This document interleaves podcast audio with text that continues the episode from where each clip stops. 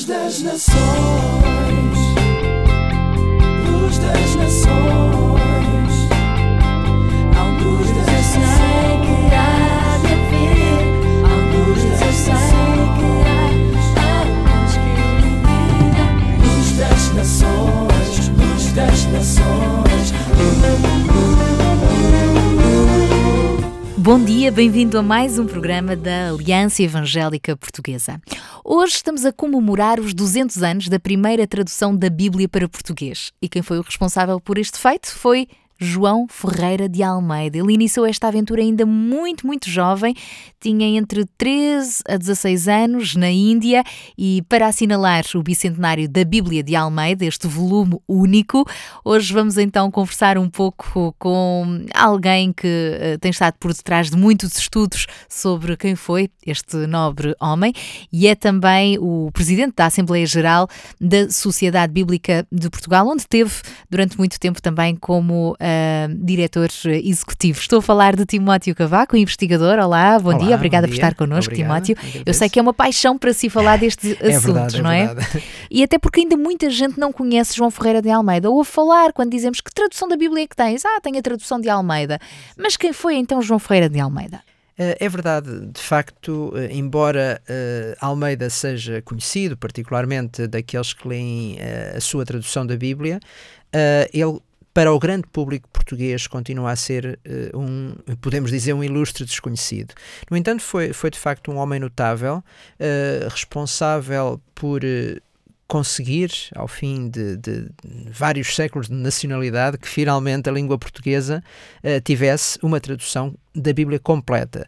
É verdade que, desde logo, ao longo do período medieval, algumas, eh, alguns ensaios tinham feito e, e algumas partes da Bíblia estavam traduzidas para a língua portuguesa, mas até ao século XVII, de facto, eh, nunca ninguém tinha empreendido uma tradução integral eh, das Escrituras. E esse homem foi, de facto, João Ferreira de Almeida. Eh, Esse homem pensando, de facto, no seu percurso de vida, porque, como, como a Sara já mencionou, eh, o processo de tradução da Bíblia começou muito, muito cedo na sua vida, de facto. Ele eh, tem um, digamos, um passado eh, bastante peculiar, uma vez que nasceu, efetivamente, em Portugal, eh, tanto quanto se sabe, na, na, na pequena localidade de Torre Tavares, que é, hoje pertence ao, ao, ao Conselho de Mangualde, no distrito de Viseu, mas eh, devido a circunstâncias fa- familiares, eh, em princípio terá ficado órfão muito cedo, então ele terá vindo para Lisboa e aqui terá sido, numa primeira fase da sua vida, educado por um tio que era um clérigo católico romano. Mas muito cedo, precisamente com essa idade, com 12, 13 anos, eh, estamos a falar na primeira metade ainda do, do, do século XVII, portanto ele terá saído de Portugal precisamente por volta de 1640, curiosamente também quando Portugal readquire a sua nacionalidade, e então terá ido para o Extremo Oriente, não se sabe ainda muito bem porquê, mas a verdade é que o vamos encontrar no Extremo Oriente, onde ele tem conhecimento, de facto, nessa forma alternativa para a época de ser cristão, que era, eh, no fundo, eh, ser eh, um protestante. E neste caso, a sua, a sua digamos, a sua relação foi com a, a igreja protestante, neste caso em particular reformada, holandesa, que, eh, que no fundo tinha bastante influência nessa zona do Extremo Oriente. Eh, João Ferreira de Almeida passou por vários lugares, desde, desde Malaca, eh, que hoje na Malásia, a Batávia, que é hoje a cidade de Jakarta, na Indonésia, esteve na Índia, no, no Sri Lanka, que para os portugueses era o Ceilão, portanto passou de facto por vários lugares de- de- do Extremo Oriente. E foi ali na Índia que ele começou a tradução. A tradução ele terá começado em Malaca, mais concretamente. Uh, não se sabe muito bem se em Batávia, mas em Malaca. Mas uh, pensa-se que aquela primeira, aquela primeira fase da tradução, em que João Ferreira de Almeida era um adolescente, quer dizer, conceito que na, na época nem existia, não é? Uh, Chegava-se à idade adulta mais cedo, é verdade, mas com 14, 15, 16 anos, ele terá começado a traduzir do da língua que ele conhecia, que era o espanhol, o castelhano, porque de facto ele não conhecia ainda nessa altura as línguas bíblicas, o hebraico e o grego, e então a partir precisamente da, da, do espanhol, ele faz uma primeira tradução, primeiro dos Evangelhos, depois todo o Novo Testamento, e depois, ao longo da sua vida, ele vai adquirindo mais formação, nomeadamente depois, já em Batávia, portanto, no que é hoje a cidade de Jakarta, eh, na, na, na presença de, de, de, alguns professores, eh, precisamente holandeses, portanto, da Igreja Reformada Holandesa, ele tem a oportunidade também, tanto quando se conhece, de aprender as línguas em que a Bíblia foi escrita, portanto, o hebraico e o grego, e, portanto, pode-se dizer que a, a sua tradução da Bíblia, um processo com mais de 50 anos, porque de facto ele, ele, ele acabou por, por estar a traduzir a Bíblia até morrer e, e mesmo assim não conseguiu completar toda a Bíblia, embora uh, uma parte substancial de, de, de, do texto bíblico, e, e portanto, uh, uh, nesse processo, ele entretanto também foi aprendendo as línguas bíblicas e, e, e, portanto, a tradução a que nós hoje temos acesso já resulta de todo esse desenvolvimento. Quando é que tivemos então o primeiro volume da Bíblia em português? Pois, na verdade, João Ferreira de Almeida, no seu tempo, acabou por não conseguir acabar de traduzir a Bíblia, porque entretanto faleceu, mesmo assim já com uma proveta idade para a época, cerca, ele teria 62 anos, por aí, quando, quando faleceu, portanto já era uma idade avançada para a época, mesmo assim não conseguiu acabar. Portanto, em vida ele só viu publicado o Novo Testamento. O Antigo Testamento depois vai sendo publicado em diferentes volumes, até chegarmos a 1753, quando é publicado o último volume, mas a verdade é que durante todo esse tempo, e apesar de já terem passado várias décadas desde a morte de Almeida, o que aconteceu em 1691, eh, nunca se tinha juntado, toda, eh, juntado todas essas partes, todos esses fascículos, podemos dizer, esses, esses volumes da Bíblia, num único volume. Portanto, foi preciso esperar para o século XIX, portanto, eh, mais de, de 200 anos depois da da, da morte de, de oh, neste caso, eh, do, do, nascimento de João Ferreira de Almeida, eh, eh, para que de facto viéssemos a ter a Bíblia num único volume. E isso aconteceu em 1819, graças, nessa altura, já à ação da Sociedade Bíblica no território português. Daí estarmos então a celebrar este bicentenário é da primeira Bíblia em português, que é, ao fim e ao cabo, ouvirmos Deus a falar na nossa própria língua. É verdade. Nós vamos continuar a conversar uh, já a seguir uh, sobre este, este assunto,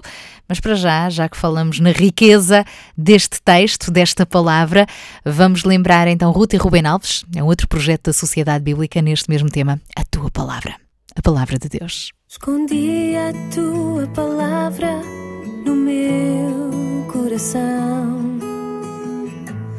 para não pecar contra ti. Bendito és, ó Senhor, ensina-me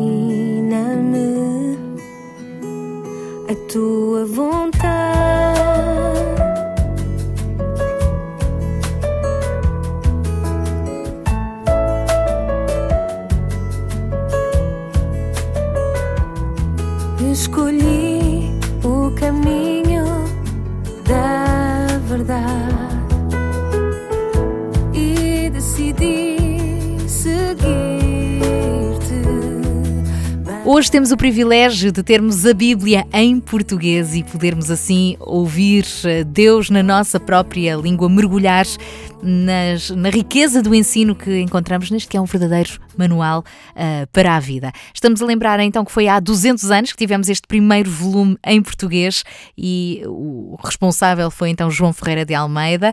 Connosco está hoje Timóteo Cavaco, da Sociedade Bíblica. Uh, Timóteo, neste momento temos a Bíblia traduzida em quantas línguas e em quantas é que falta traduzir? Existem cerca de 7 mil línguas uh, em, em, todo o mundo. Bíblias completas existem cerca de 600, 700 línguas com a Bíblia completa. Quase todos os dias agora estamos a, a ver esse número a ser alterado.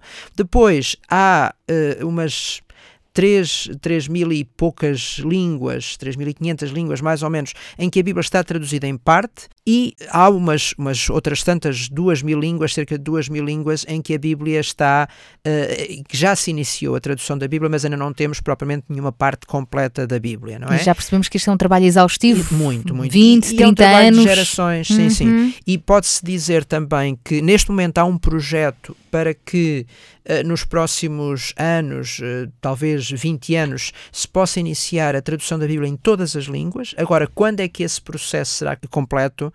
Eh, é muito complicado dizer. Em Portugal, continuamos a trabalhar também em novas traduções? Podemos dizer no mundo de língua portuguesa, não é? Porque, obviamente, o Brasil também, dada a sua população, é um pouco mais dinâmico nestas questões. Eh, neste momento, em particular, a Sociedade Bíblica está envolvida num projeto de revisão precisamente do texto de João Ferreira de Almeida, não é?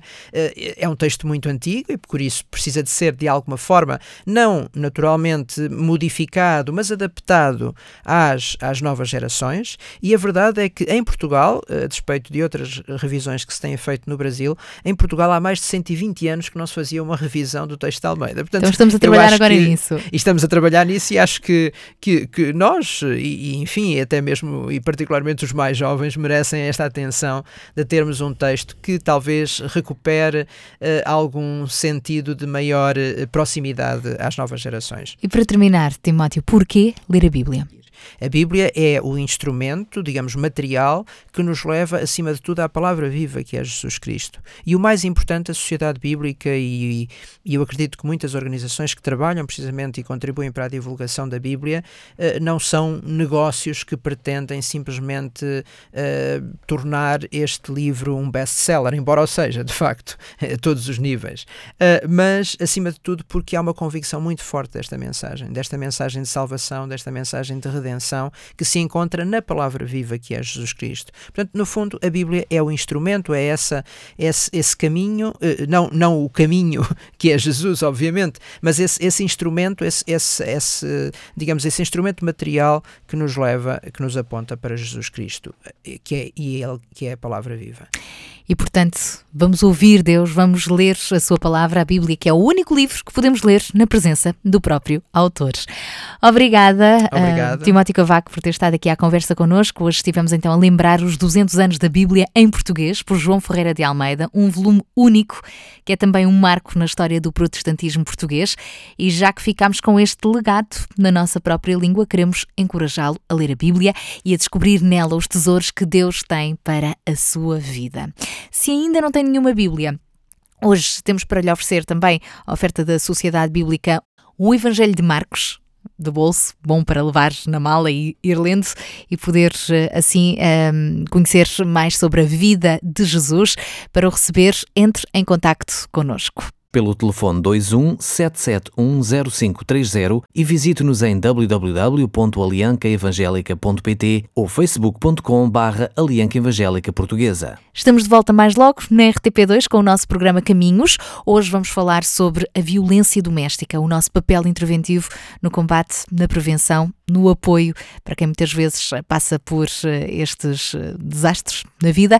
Então fica o convite para ver o nosso programa mais logo na RTP2 e na terça terça-feira estamos de volta aqui à Antena 1. Até lá, se Deus quiser. Pois toda a Escritura Sagrada é inspirada por Deus e é útil para ensinar a verdade, condenar o erro, corrigir as faltas e ensinar a maneira certa de viver. Segunda Epístola de Timóteo, capítulo 3, versículo 16.